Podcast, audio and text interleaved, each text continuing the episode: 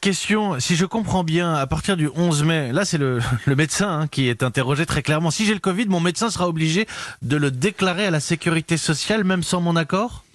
Ah, c'est compliqué parce qu'effectivement, à, compter du 11 mai, euh, tout cas devra être déclaré à la sécurité sociale sur un onglet sur, sur Internet. Et ça, ça rentre dans le cadre du projet euh, d'état d'urgence sanitaire qui a été prolongé. Il y a un article numéro 6 qui crée un système d'information aux seules fins de lutter contre l'épidémie de Covid-19 qui permet de recenser les personnes infectées ou susceptibles de l'être et les personnes ayant été en contact avec elles.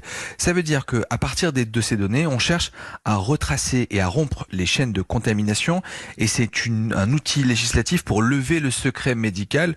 Le Conseil national de l'ordre des médecins demande des clarifications quant à l'exploitation de ces données. Et puis certains médecins s'inquiètent du fait que si on déclare le Covid, pourquoi ne pas s'intéresser aussi à d'autres maladies, par exemple du chlamydia, de la syphilis ou du VIH pour l'instant, le Covid ne fait pas partie de ces maladies à déclaration obligatoire. Certaines le sont, comme la tuberculose, la rougeole, la rage, et les médecins doivent absolument le déclarer aux agences régionales de santé. Là, pour l'instant, il y a un peu une zone d'ombre et certaines inquiétudes, même si on pense que quand même, c'est pour la bonne cause et on sait très bien que dans ce contexte, il va falloir faire quelques efforts.